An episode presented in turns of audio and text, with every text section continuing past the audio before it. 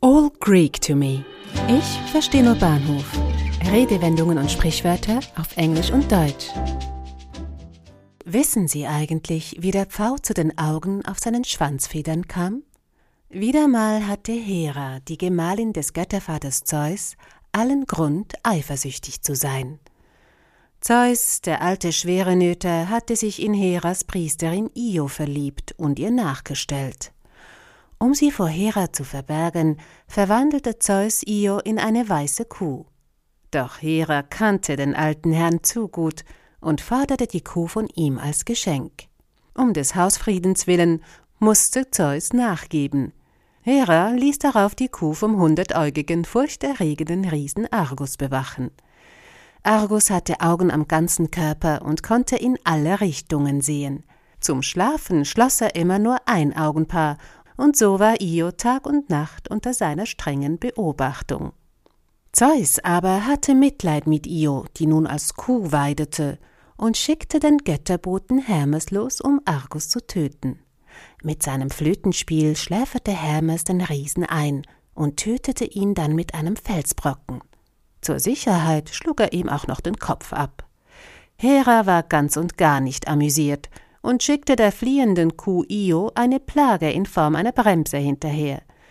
So hetzte sie die arme Io übers Meer. Das Ionische Meer am Fuße Italiens trägt übrigens ihren Namen. Sie floh bis zum Bosporus und schließlich landete sie irgendwann am Nil. Hera hatte dort endlich Mitleid mit ihr und gab ihr ihre Gestalt zurück.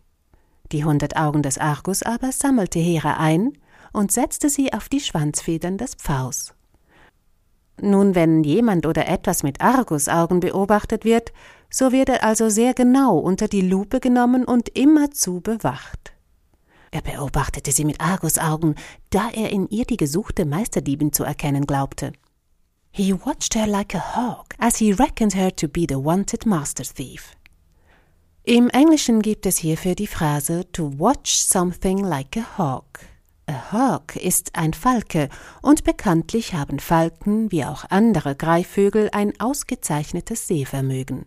Sie erkennen eine Beute aus großer Distanz und können sie noch während dem Fliegen packen. Der Grund dafür liegt darin, dass sie Schnellseher sind. Sie können ein Flackern von 128 Hertz noch sehen.